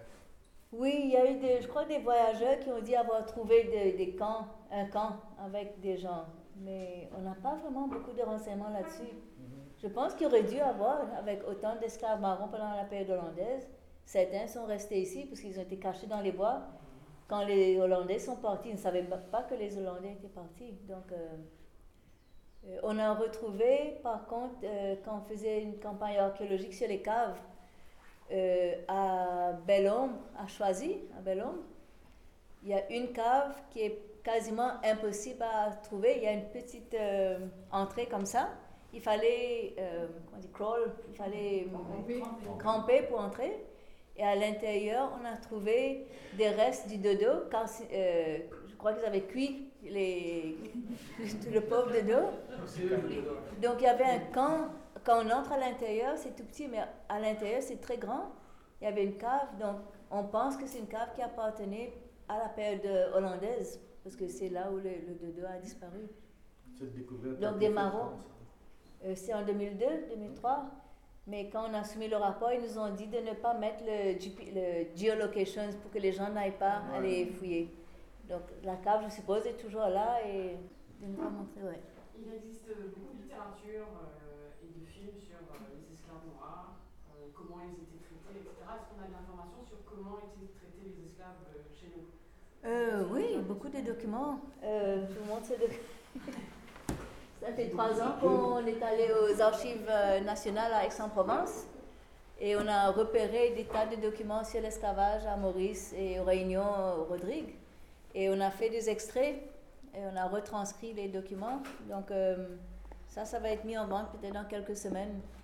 Mais beaucoup de documents, oui. Énormément de recensements, des rapports. Euh, il y a par exemple euh, la nourriture, les différents types de nourriture qui sont euh, donnés aux esclaves et la différence avec les autres groupes de la population. Par exemple, à l'hôpital militaire, on avait des esclaves aussi qui étaient soignés là-bas. Donc, le tarif, le nombre de livres, de sous euh, euh, dépensés pour un esclave est bien moins que euh, pour un, Français ou un Indien de l'époque. Euh, L'habillement, très différent. Le, type de nourriture aussi. donc, pour les esclaves, le manioc, patates, etc. Pour les libres, le riz, le pain. Les esclaves n'avaient pas droit au pain. Malgré qu'ils étaient boulangers dans la boulangerie du roi, mais ils n'avaient pas le droit de consommer le pain. Euh, donc, il y a différentes euh, approches. Les cimetières séparés, noir et blanc. Euh, donc, ça, c'est l'esclavage euh, du 18e et début 19e. Ouais. Beaucoup à dire là-dessus. Peut-être la prochaine fois, on pourra en parler un peu plus euh, euh, là-dessus. Oui. Oui. est-ce que vous pouvez nous parler un petit peu de la façon dont les esclaves dans leur pays d'origine étaient repérés, euh, capturés et Oui. Donc, euh, au Mozambique, où nous avons fait des recherches avec les historiens mozambicains, il y a, des groupes, euh, des tribus qui sont spécialisées dans la capture des esclaves et qui pratiquaient, comme je vous ai dit, pratiquaient la traite ou l'esclavage euh, au Mozambique et en Afrique de l'Est, bien sûr. Donc, ce sont ces, j'ai oublié le nom de ce groupe, mais ils capturaient les esclaves et les emmenaient vers la côte, et c'est là où ils les vendaient aux traitants arabes et français, portugais. Euh, pour les groupes qui sont venus à Maurice, le plus gros groupe, c'est les Maquas, bien sûr, les Maquas et les Macondés, euh, au début du 18e siècle. Et puis à la fin du 18e et début 19e, c'est plutôt le sud de Mozambique, euh, le Monjava, je n'ai pas trop les, les noms en tête. Euh, c'est plutôt le sud de Mozambique. Et la période des... après l'abolition, je parlais des Liberated Africans, euh, eux sont venus du sud de Mozambique. Euh, parce que le nord de Mozambique, à l'époque, était devenu plutôt territoire euh, islamisé et donc, donc pas très ouvert à l'exportation des esclaves vers les pays chrétiens. C'est une tribu du coup, euh, euh, récupérait une autre tribu et la vendait, ou alors ils Oui. gens de leur propre tribu De leur propre tribu aussi, euh, euh, mais plutôt des autres tribus avoisinantes. Et puis il y avait beaucoup de guerres. Une chose que la traite a fait, qui était vraiment très, vraiment très nocif, ça a été l'arrivée des armes. Donc avant c'était troc, euh, bijoux, tissus, le sel. mais quand le moment où les armements ont été utilisés, c'est là qu'il y a vraiment, il y a eu des razzias euh, dans les différentes populations juste pour avoir euh, avec les armes. Et c'est là la période la plus, disons, traumatique pour les esclaves d'avoir des villages complètement rasés euh, avec des armes, des munitions. À Madagascar, c'est la même chose aussi. Avant, on disait que c'était plutôt un troc plutôt paisible, trade, le slave trade. Mais avec l'arrivée des armes et des munitions, ça a été vraiment très violent. Et est-ce qu'on a capturé pris autant de femmes que d'hommes ou c'était. Euh, ici, des plutôt des hommes, oui. Quand on voit le ratio euh, homme-femme, c'est vraiment très, pas très euh, distorted, comme on dit en anglais. Oui, beaucoup Femmes- plus d'hommes. Femmes tout à l'heure en disant que les femmes avaient celles qui s'étaient libérées le plus. euh, Oui, mais ici, nées à Maurice. Ah, ok. Ce sont des femmes nées à Maurice, oui. oui. donc La plus population. d'affinité, euh, Moins de femmes qui sont été importées, mais ici, euh, la population, euh, à la fin du 18e, la population libre euh, euh, avait une plus, haute fertilité que les blancs ou les esclaves, la population de couleur. Donc on a donné plusieurs raisons. Natural, euh, le mot? Natural euh, increase, beaucoup plus de naissances dans la population de couleur, mais la, la population de couleur était plus ou moins féminine. Ceux qui étaient affranchis, c'était des femmes. Euh, quelqu'un que- devrait, vous avez des cinéastes ici, quelqu'un devrait faire un film sur cette paix avec les femmes. C'est vraiment une vue de Paul-Louis qu'on a vraiment connaît pas du tout. Et on est allé- aussi dans les actes de notarié. Et donc j'ai vu, par exemple, co- euh, de décès. Alors pour les femmes, très intéressant, c'est l'armoire qui est garnie de toutes sortes de textiles, les différents costumes, euh, les matériaux, le lin, la soie. Enfin, peut-être c'est parce que femme, je sais pas. Ça m'a vraiment fasciné de voir l'intérieur des armoires des femmes, les bijoux euh, qu'ils avaient. C'est vraiment une autre histoire, une autre vue de la période de l'esclavage complètement. Moi j'ai une question sur euh, l'origine vraiment de, de l'esclavage. Comment est-ce que cette idéologie de considérer un humain euh, hiérarchiquement plus élevé que l'autre, à quel moment c'est né et ça, ça a été spread euh, à large échelle Si on compare avec Oui. l'Holocauste, où c'est une, une idéologie anti-juive qui est montée au fur et à mesure des années avec, euh, euh, on connaît bien l'histoire, plein, plein de points qui, qui ont porté cette, un anti-juif et, ce, et cette hiérarchie. Comment est-ce que. Et en plus, j'ai l'impression que c'est deux différents parce que le, le, le, propriétaire d'esclaves à Maurice ou ailleurs, c'est une pensée. La tribu mozambicaine qui va chasser d'autres tribus, à mon avis, c'est une autre pensée. Mais comment, à un moment, cette, cette hiérarchie est arrivée à être normalisée? Est-ce que c'est que la couleur de peau qui a justifié ça? Ou. Euh, ben, je pense pas qu'il n'y avait pas que des blancs qui étaient propriétaires. À, à quel moment, et quels ont été les points de cette idéologie qui a justifié de façon massive le fait qu'on traite un humain comme un objet de trade et, euh, et, puis qu'un animal parfois Mais l'esclavage a existé depuis le fil des temps. Sous les Romains, euh, l'esclavage a toujours existé.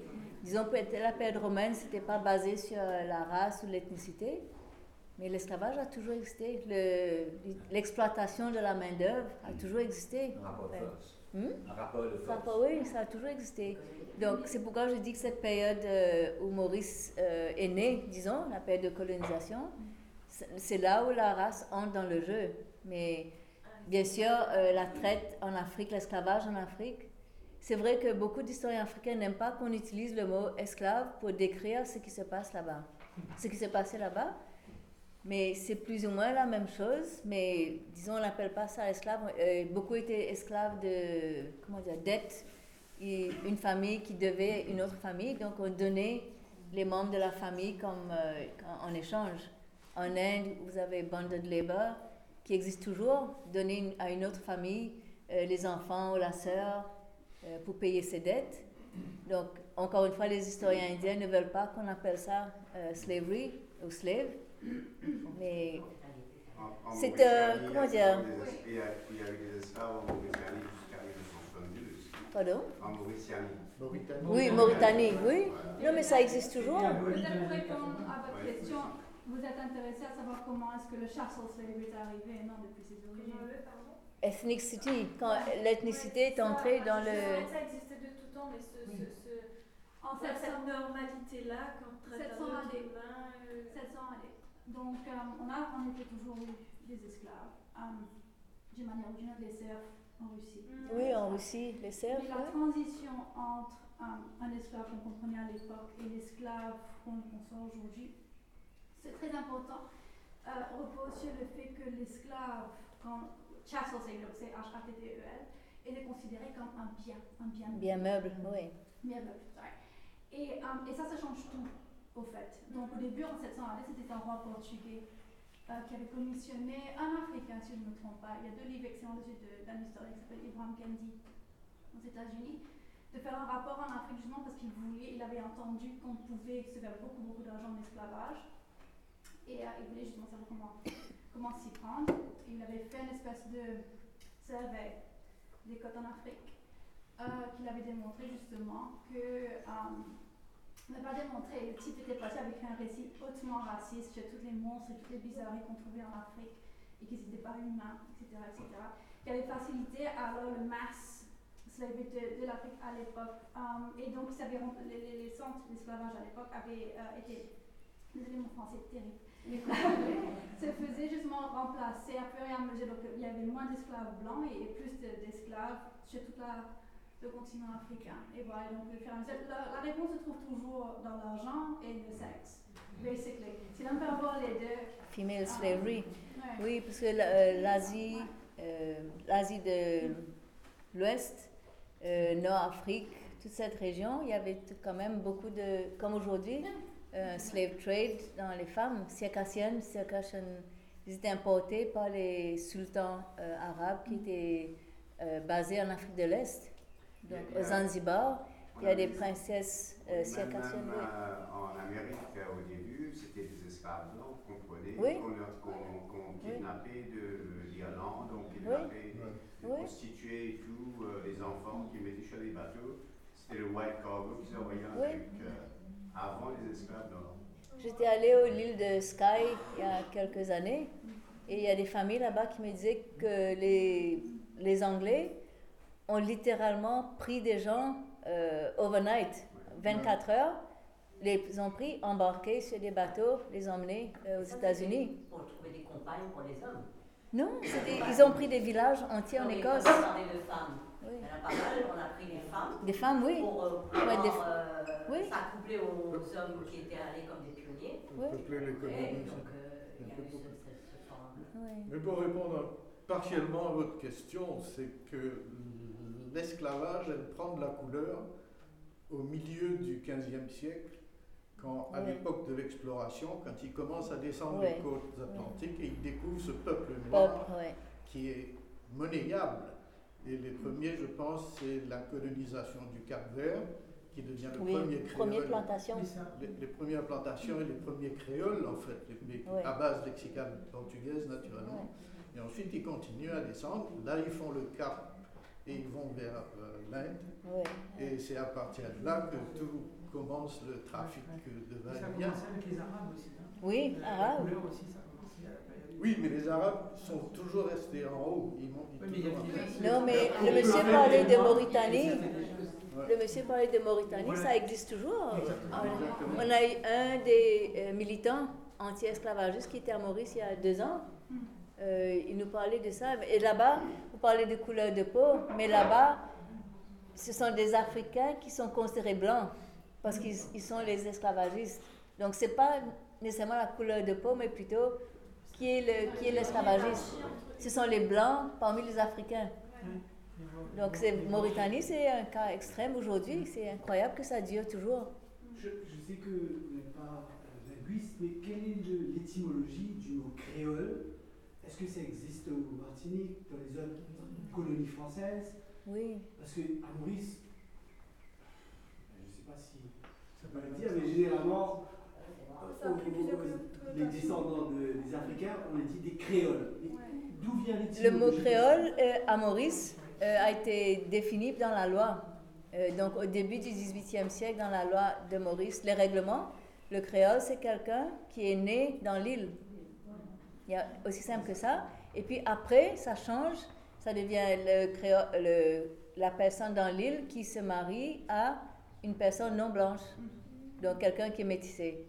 Et puis au fil des années, ça a changé. Mais on a tendance à amalgamer ce qui se passe ailleurs et ce qui se passe à Maurice.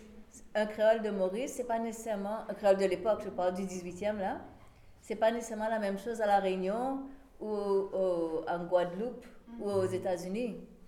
Chacun a, a défini le mot créole à sa façon d'après l'histoire du peuplement. Au Brésil, ils ont 60 catégories de, de couleurs, je crois, non? 66 catégories de couleurs dans le recensement officiel. C'est incroyable. Mais pour Maurice, moi j'avais lu que justement, euh, on faisait la différence parmi la, pa- la- la population africaine entre Oui. Ceux qui sont les Africains nés à Maurice Oui, oui, c'est Africains dans le- qui venaient directement de l'Afrique. Et donc les Africains nés à Maurice ont une Afrique Oui. créole par rapport aux Africains qui venaient de l'Afrique. C'est- sur un des papiers que je euh, vous ai donné. Le sens de. Donc il y, a, créole à Maurice. il y a créole de Bourbon, donc un créole, euh, euh, un esclave né à l'île- de la Réunion et qui vient à Maurice, créole de Seychelles, créole de toutes ces différentes îles. Euh, donc ça c'est dans les registres d'esclaves. À l'époque, c'était aussi les- la population européenne qu'on appelait. euh, on faisait la différence entre les blancs qui sont nés dans une île Oui, oui. et les blancs qui viennent directement de, De du France, pays, oui. alors, à 20, 30, Oui. 30 ans d'écart. Et on- euh, les personnes nées dans, dans l'île, on les appelait les créoles, les créoles Oui, blancs. Mais le, enfin, l'étude qu'on a faite sur le moulin à peau nous a vraiment permis de voir cette différence entre franco-français et français établi et né dans l'île. Euh, parce que le moulin à poudre de, de, à de Pamplemousse, c'est vraiment une invention, un design très franco-mauricien. Et quand Cossigny a envoyé son rapport sur le moulin à poudre en France, alors ceux qui géraient les moulins à poudre en France disaient oui, mais ça c'est des îles, euh, ça vaut pas, c'est pas aussi bon que les moulins à poudre de France, etc. Mais c'était vraiment un design, c'est vraiment l'émergence d'une identité créole Île-de-France. Euh, c'est ça la différence. Aujourd'hui, bien sûr, les, certains intellectuels ont donné une autre interprétation au mot créole. Donc, mais il faut se rappeler que Maurice est quand même assez jeune quand on compare au nationalisme euh, qui a émergé au 19e siècle en Europe. Chacun est devenu français, anglais, allemand. Ça a pris quand même des centaines d'années pour créer cette nation française ou allemande. Et Maurice, ça va prendre autant de temps. On a été indépendant que. Notre histoire est que 400 ans. On a été indépendant 50 ans, c'est pas beaucoup. Donc ça va prendre du temps avant que les gens euh, se prennent comme des Mauriciens et n'essayent pas de. Mais, justement, par rapport à ce que vous avez expliqué sur les différents, bah, que les esclaves n'étaient pas tous des noirs, etc., et les différents types de propriétaires, pourquoi on, on ne, on ne- n'enseigne pas ça à l'école? Parce que quand on parle de malaise créole, quand on parle, en fait, on a tendance à schématiser, et puis tout, le, tout ce qu'on par rapport au poids du passé, et surtout dans, la population noire, victime, comment créer tout ça? Parce que finalement, il y a un créole même qui m'avait dit, euh, au niveau sociologique, moi je ne sais pas plus, mais le créole ne cultive pas trop la terre. C'est par rapport à son passé esclave. De façon très simpliste. Et, c'est vrai, quand on regarde qui c'est qui cultive la terre, c'est pas autant cette, partie de la population. Les hindous qui ont été des esclaves ou affranchis, peu importe, ils ont un lien avec la terre, beaucoup plus élevé. Donc, euh, je me dis, quelque part, pour créer cette nation, et pour empêcher de, ces amalgames, mais ça n'a rien des risques parce qu'il est blanc, ça n'a rien écornement, mais tout le monde a porté son. Oui, mais enseigner ça à l'école, je crois que c'est assez difficile. Mais quand vous êtes dans une classe et vous avez tout groupe devant vous, Est-ce que c'est trop tôt avant ce que vous venez de dire pour les enfants, je ne sais pas. Franchement, c'est vraiment une question très très difficile. Il faut-.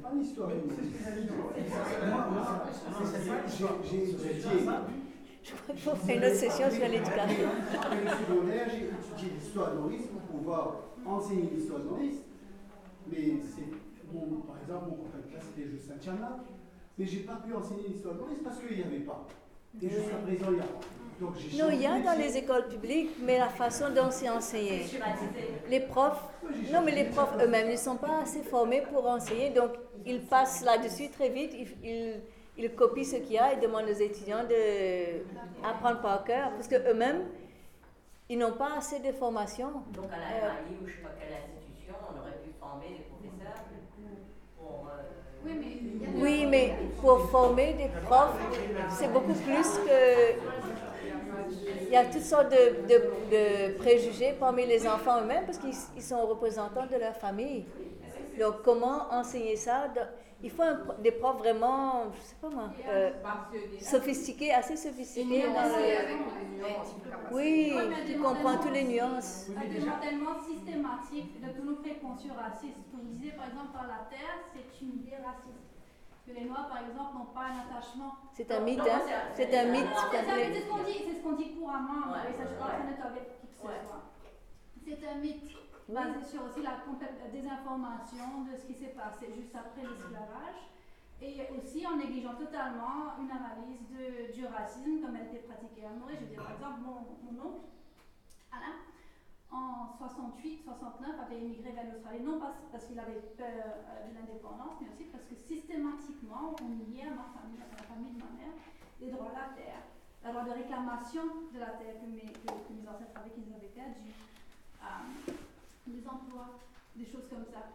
Et euh, Vijaya d'ailleurs avait un travail extraordinaire dans, dans le rapport euh, Justice et Vérité, si vous ne l'avez pas lu, il faut le lire impérativement, qui démontre justement que dans les, les- livres d'école, quand il faut illustrer le Mauricien qui travaille, qui bosse, on va, on va mettre euh, la, la caricature de quelqu'un de, de- asiatique.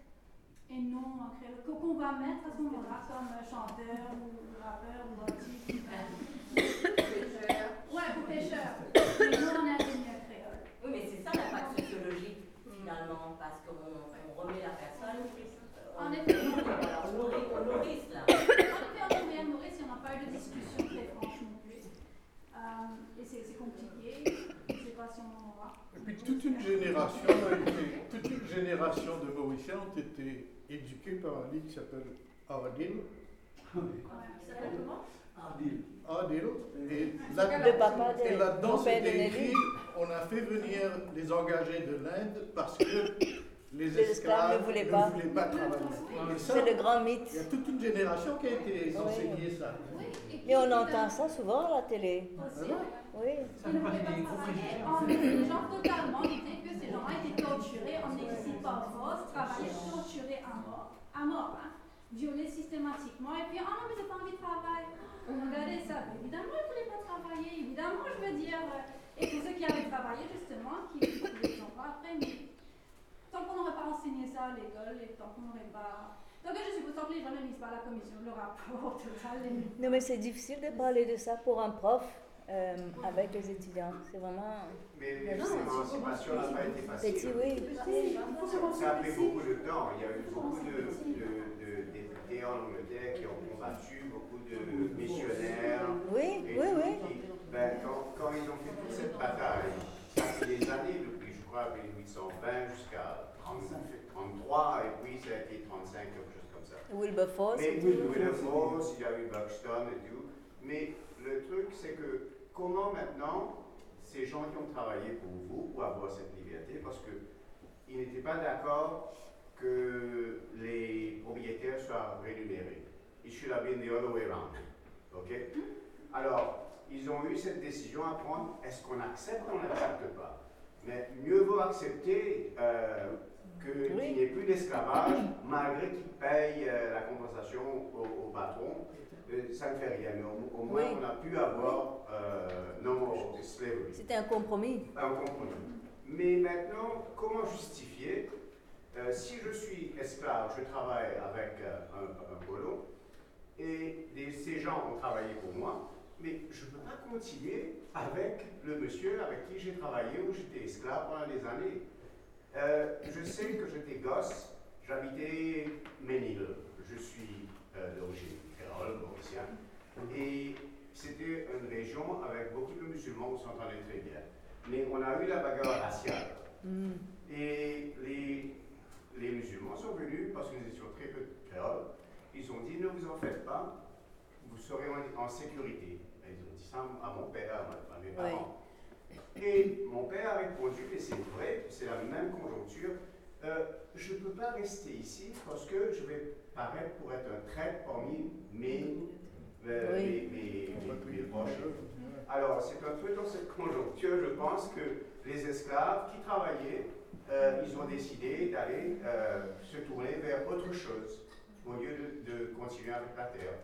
Mais ça ne veut pas dire que les, les, euh, les- les descendants d'esclaves n'aiment pas travailler la terre. Oui, ça c'est absolument faux. oui. Ils ne voulaient pas travailler sur les plantations de sucre, mais ça ne veut pas dire qu'ils ne voulaient pas avoir leur propre lopin de terre, cultiver légumes, fruits qu'ils allaient au marché. Et donc il y a quand même un grand groupe de, ils appelaient ça le petit morcellement. Je ne sais pas si vous avez, connaissez l'historien Richard Allen.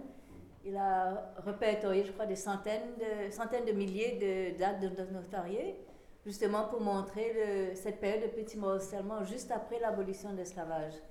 Euh, pour montrer que les quelques anciens esclaves sont devenus petits propriétaires. Mais bien sûr, après, ont perdu. perdu mais c'est faux de dire qu'ils ne, qu'ils ne voulaient pas cultiver la terre. Ils ne voulaient pas pla- planter la canne sous un chef. Ils voulaient avoir leur propre lopin de terre. Et c'est ça qui. Pardon? C'était plus réactionnaire par rapport, par rapport au mouvement. C'était accepter de continuer à travailler la canne, c'est un peu comme. Oui, accepter d'avoir le maître. Oui. Ils ne voulaient pas travailler pour un maître. Mais ça ne veut pas dire qu'ils ne voulaient pas cultiver quelque chose.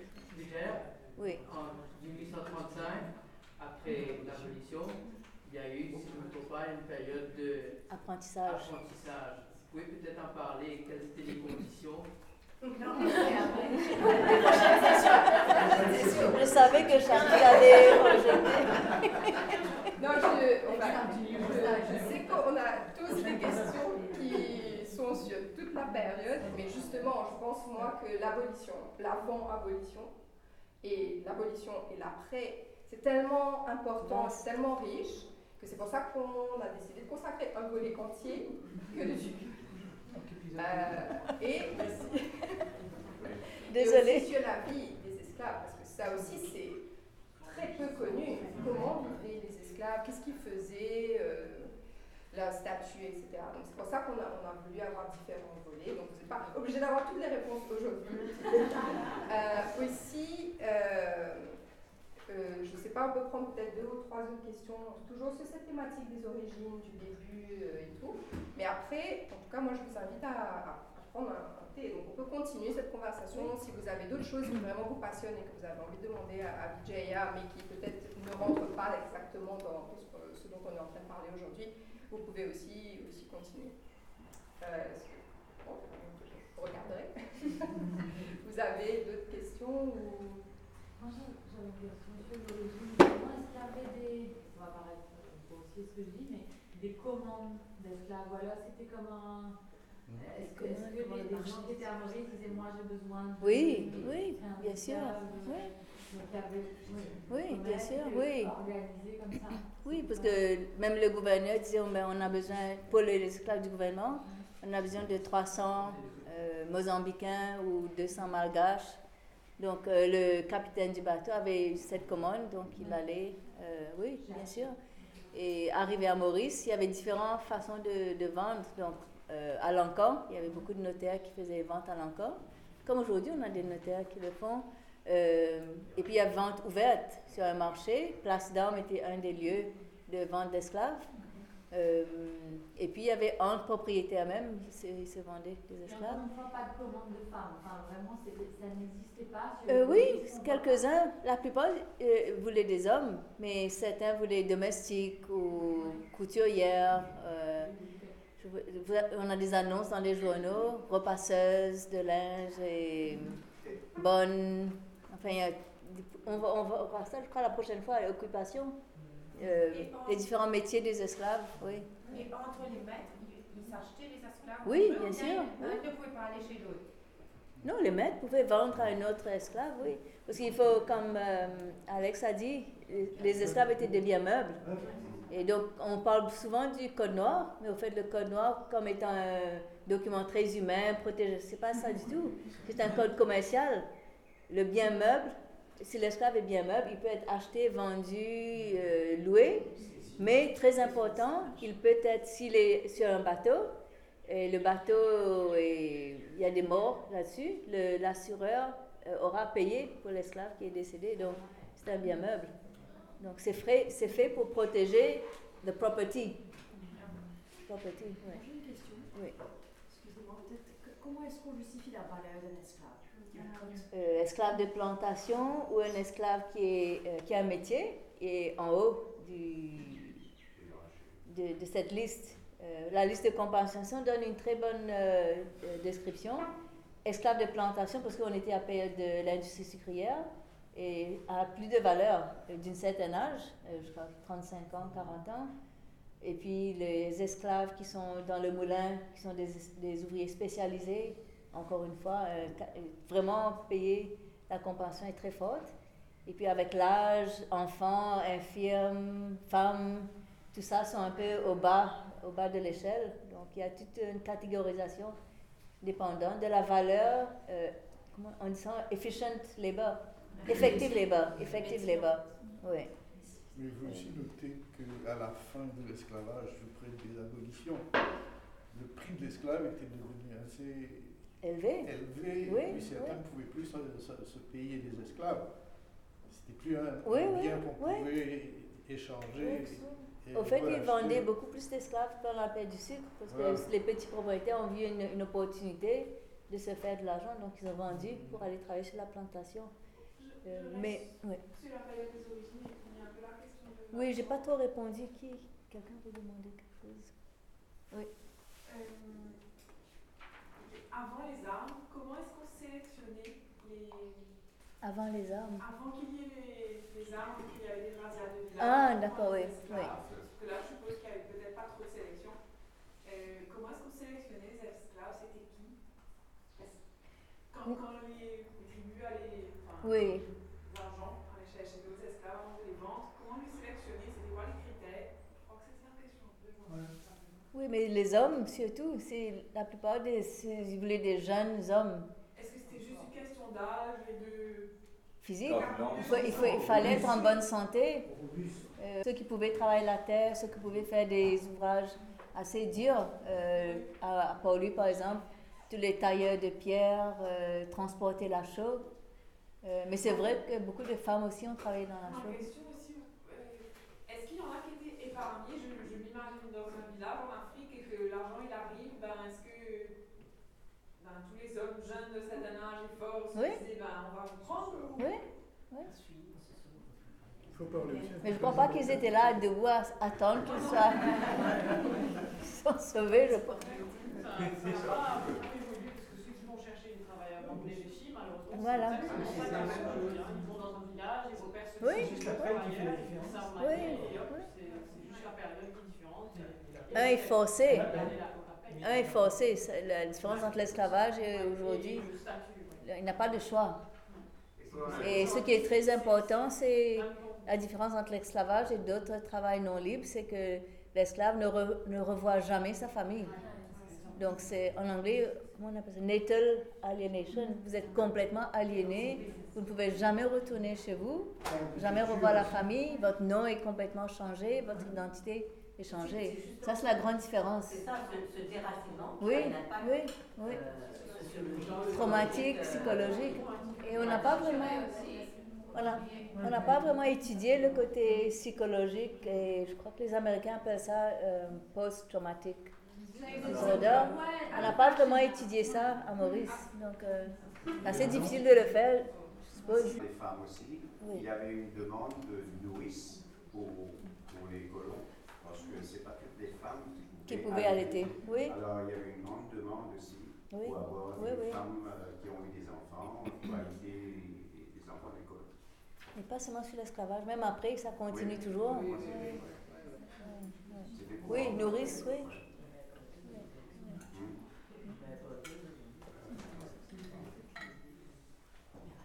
Oui. Mais l'esclavage a pris beaucoup de valeur parce que Britanniques étaient supposés arrêter la traite en 1807. Oui, ils ont aboli la traite. Mais n'empêche que malgré que Farbois soit devenu gouverneur, ça a continué. Ils ont continué. Oui, la traite illégale. Les deny, euh, there's nothing wrong, mais ils ont continué.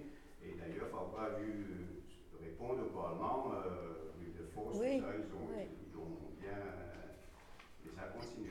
Au fait, dans Alors, les ils ont recensements. remplacé des, des, des gens morts par des nouveaux esclaves qui arrivaient. Oui, les recensements, en fait, ne, ne montrent pas les, la- le nombre de- d'esclaves illégaux qui sont venus à Maurice illégalement. oui. Mais la traite illégale finit à peu près quelle époque Euh, environ 1825, parce que là, les Anglais ont passé le Trade Bill, donc qui a permis à la taxe qui avait été imposée sur le sucre mauricien a été abolie. Euh, donc on avait la même taxe que les, le sucre du- des Caraïbes. Euh, donc ça, ça a permis l'essor de l'industrie sucrière et les propriétaires, les Anglais ont dit mais vous pouvez importer de la main d'œuvre. Et dès 1826, on a fait venir, je crois, plus de 25 000 Indiens et Chinois. Donc on pense que les Indiens sont venus après l'abolition, une autre mythe. C'est pas le cas. 25 000 sont venus avant l'abolition et parce que l'industrie sucrière devait, il devait avoir de la main d'œuvre. Donc les Indiens n'ont pas remplacé les esclaves, ils ont ajouté à la main d'œuvre. Il n'y a pas une partie qui a remplacé par la suite ou bien non? Pas Après, oui, mais le, le nombre de plantations qu'il y avait pendant la période de l'esclavage, il y avait environ 118 euh, propriétés. Mais période de engagif, c'était, je crois, 600 propriétés. Donc, c'est l'expansion. Les- les- la main-d'œuvre indienne est venue pour l'expansion de l'industrie sucrière, pas pour remplacer. Et c'est pas vrai de dire que les esclaves sont. J'empiète un peu sur la prochaine. euh, C'est pas vrai de dire que les esclaves ont tous quitté la plantation, parce que tous les ouvriers spécialisés du moulin et ont été gardés. Ils avaient besoin de ces ouvriers spécialisés. Donc les, les, en- les esclaves sont devenus les ouvriers. Oui, Et- oui, oui. oui. Euh, une seconde, il y a une question là-bas, mais très discrète, donc personne. Oui, euh, vu la valeur croissante des esclaves, qu'est-ce répéter qui explique le fait que, euh, notamment quand, quand on allait récupérer des esclaves et qu'on les ramenait à Maurice ou autre part, pourquoi cette mentalité aussi élevée? Ils n'avaient même pas, outre le côté moral, ils n'avaient pas un enjeu économique à mieux s'en occuper pendant le trajet même Euh, J'ai pas trop compris la première Parce partie. Vu que la, la valeur des esclaves Oui. est plus Oui, oui, oui. on voit des taux de mentalité énormes Oui. dans les navires, dans les champs. Il n'y avait pas aussi, enfin, le- je laisse de côté le côté moral, Oui, euh, oui. même sur un plan économique, je Oui, oui, oui. on s'en occupait pas mieux, pourquoi on faisait ça alors que clairement ils avaient un, il y avait un. En fait, Maurice est très différent des autres pays. Aux États-Unis, par exemple, ils avaient ce qu'ils appellent les slave breeding. Donc, ils encourageaient les esclaves à produire des enfants, justement pour éviter d'avoir continuellement à importer. Mais à Maurice, je crois que c'est le seul, Maurice la Réunion, c'est le seul, les seuls pays où j'ai pas vu ce genre de encourager la reproduction et donner des, des rations convenables. Euh, j'ai pas vu ça. Donc c'est assez. Il y a eu des efforts de certains propriétaires de donner des primes aux esclaves pour se marier et avoir euh, prime pour chaque enfant, mais c'est jamais venu euh, en pratique. Mais je, je sais pas, vous avez entièrement raison. Euh, il y avait des fouilles au, au cimetière abandonné du monde. Et là, ils ont repéré, je crois, 44, 45 tombes. Et de ces 44, ils ont euh, déterré 11 tombes. Euh, la plupart étaient des femmes et enfants. Euh, et quand l'os- l'ostéo-archéologue a, a analysé les, ossements, elle a dit que la plupart de ces femmes et enfants ont commencé à travailler à un très jeune âge. Donc on voyait par le, le- les ossements et qu'il y avait des problèmes de dos. Mais en ce qui concerne la nourriture, par contre, euh, ils paraissaient avoir été bien, bien nourris. Peut-être au monde c'est différent avec la pêche et tout, mais, mais définitivement ce sont des gens qui ont été demandés à travailler de très tôt dans leur vie. Et back, back-breaking work, c'est le mot qu'elle avait utilisé. Et pourquoi le euh, haut taux de mortalité dans les bateaux? Ben, les conditions, dans, dans le hold, euh, pas de ventilation. Et pendant le- la période euh, avec les vents et les marées, ils étaient obligés de fermer le- la cale. Manque d'hygiène. Oui.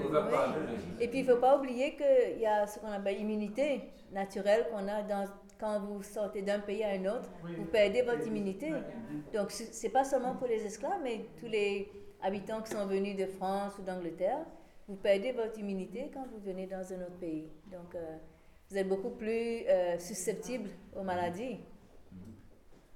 Quel est le temps de passage du, du- fameux passage du milieu? On parle tout le temps de l'Afrique de l'Ouest vers l'Amérique et les Caraïbes, mais pour euh, ceux qui venaient à Maurice, passage du milieu durait combien de temps Euh, trois semaines, c'était pas aussi long que l'Afrique de l'Ouest et, l'Atlant- et les Caraïbes. C'est pas aussi quand long. on les recrutait, est-ce qu'on prenait tout d'un seul point Non, il fallait descendre sur la côte, remplir le bateau ensuite Oui, c'est ça. Donc, Ouais. ce que le, le capitaine avait le, la commande de prendre 200, 300 esclaves. Donc ils devaient voyager, aller le long de la côte et, et acheter les esclaves avec des, les commerçants euh, sur la côte. Donc ça, un voyage pouvait prendre des mois. Le voyage lui-même euh, en voilier prenait deux ou trois semaines, mais le, la durée de l'expédition pouvait être deux ou trois mois. Il fallait remplir le bateau, il ne pouvait pas retourner avec un bateau à moitié vide. Il y avait aussi le- les châteaux d'esclaves, je sais pas comment. Châteaux? Like those places, castles, where Oui. they were kept en masse before Négrerie, the oui, des négreries. Yeah, dé- les dépôts. Les dépôts. Oui, à l'île de Mozambique, euh, je crois que c'est. il y a Zanzibar aussi À Zanzibar, oui, oui. Le marché d'esclaves est maintenant une église anglicane, je crois. Ils ont construit l'église sur le marché d'esclaves. Pemba, non? Dans le, dans Pemba aussi, oui, tous les îles ont été des endroits pour les dépôts d'esclaves. euh, Et puis le temps Gorée. dépendait du temps aussi, si tu avais des cyclones. des Oui, ça, voilà, oui. les Le gens- bateau ne pouvait pas. Et surtout l'époque britannique où ils ont arrêté la, traite, ils- les Britanniques partaient l'époque des cyclones. Novembre, ils partaient, ils retournaient ma- euh, avril ou quelque chose comme ça. Alors c'était cette époque-là que les époque-là, gens oui. pour aller prendre Ouais. euh, des esclaves et il y avait beaucoup de risques pour, en, en retournant. Les bateaux prenaient beaucoup de temps. De ce que les esclaves mangeaient, est-ce qu'il y a toujours des repas qui se sont transmis et qu'on mange aujourd'hui Euh, les denrées sont là, le manioc, patates, euh, les breads. Ah oui. C'est toujours là, oui. oui. Mais au jardin de Pamplemousse, maintenant, malheureusement, c'est pas dans l'état euh, que c'était supposé être. Mais à l'époque, c'était vraiment un centre d'expé- d'expérimentation de toutes sortes de plantes. Euh, Serré, quand vous lisez ses rapports, il avait recommandé aux habitants de l'île de planter toutes sortes de légumes et parler des achats, des confits. On dit que ça, ça vient de la période indienne euh, 19e, mais au fait, du 18e, il avait encouragé tout, ce, tout genre de production. Il pensait que il fallait pas que les habitants importent continuellement de l'Inde ou de la France, mais de produire leur propre. euh, C'est ce qu'on propre- exactement ce qu'on a été obligé de faire, retourner vers les sources. Mais qu'est-ce que l'esclave marron se nourrissait? Comment il se nourrissait? Ben, c'est l'esclave de marron des, euh, des forêts, des montagnes, des fruits. Et puis ils allaient voler dans les habitations. Oui, parce qu'ils feu, cochons, se- cabris, ils allaient voler. non Et les esclaves leur donnaient aussi de la nourriture. Ouais. Mais il y a beaucoup, on parle de l'esclave marron, toujours en- encore une- un autre mythe, tout le monde est allé dans les forêts, les montagnes, mais il y a l'esclave, le marronnage urbain. Donc se déguiser en libre, porter des chaussures, parce que l'esclave n'avait pas le droit de porter des chaussures, habillé dans de beaux vêtements. C'est comme ça, il s'est dispersé dans les, parmi les habitants de Port-Louis. Personne ne pouvait distinguer un, noir libre et un esclave. Donc il y a aussi ce genre de marronnage. Et on voit les, dans les journaux, annonces euh, marron, bien habillé, domestique, euh, porte un chapeau, des choses comme ça. Ouais. Donc ils pouvaient se dissimuler, dissimuler avec, dans la population de Port-Louis. L'histoire. Euh, dernière question. Dernière Dernière. Euh, L'histoire de l'esclavage, donc les origines de l'esclavage à La Réunion et à Maurice, deux îles qui sont très proches, c'est pas du tout la même chose. Non, très différent, oui. Et c'est à cause des, des différents régimes euh, impériaux, etc., qu'il y a eu à Maurice? Euh, un, c'est la topographie. À Maurice, on a pu s'installer un peu partout. À La Réunion, c'est sur la côte. Et les marrons, peut-être, et ceux qui ne voulaient pas être parmi la population, s'installer dans les hauts. Euh, et puis, la Boudonnais, lui, il avait prôné la division entre les deux îles. Maurice devrait être le, le port, La Réunion, le grenier. Donc, La Réunion devait cultiver légumes, fruits et euh, exporter vers Maurice. Et Maurice devrait être le centre de commerce. Donc, euh, le type d'habitants qu'ils ont ah, là-bas, ils ont des petits, petits, petites habitations. À Maurice, euh, la Boudena a voulu des grands domaines. Donc, c'est complètement différent. Le profil est différent. Il y a eu beaucoup plus d'esclaves à Maurice qu'à La Réunion. Beaucoup plus, oui. oui. Alors que Maurice puis est me- plus propice pour, pour une plantation que, que la Réunion. Il Oui. que la Réunion soit le grenier. Grenier, oui, oui. Donc c'est plus Au fait, à Maurice, on n'avait pas le droit de planter le café. C'est seulement la, la, la Réunion qui avait le droit. Mais il y avait tout un smuggling qui allait de la- entre les deux îles. Ouais.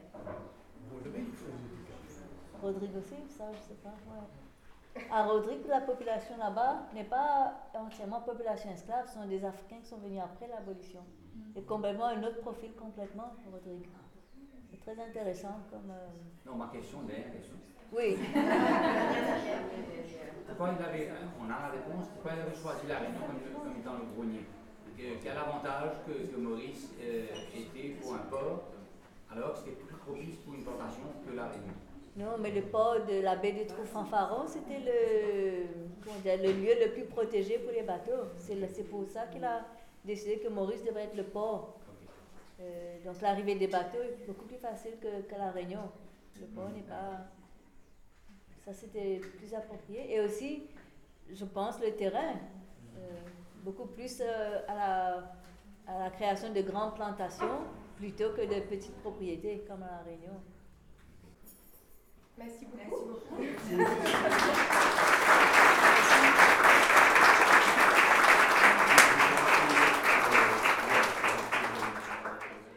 Ce podcast a été produit par Quartier Libre avec à la prise de son et montage Shakti Kalikan et Daniela Bastien pour la musique du générique. À bientôt pour un prochain épisode.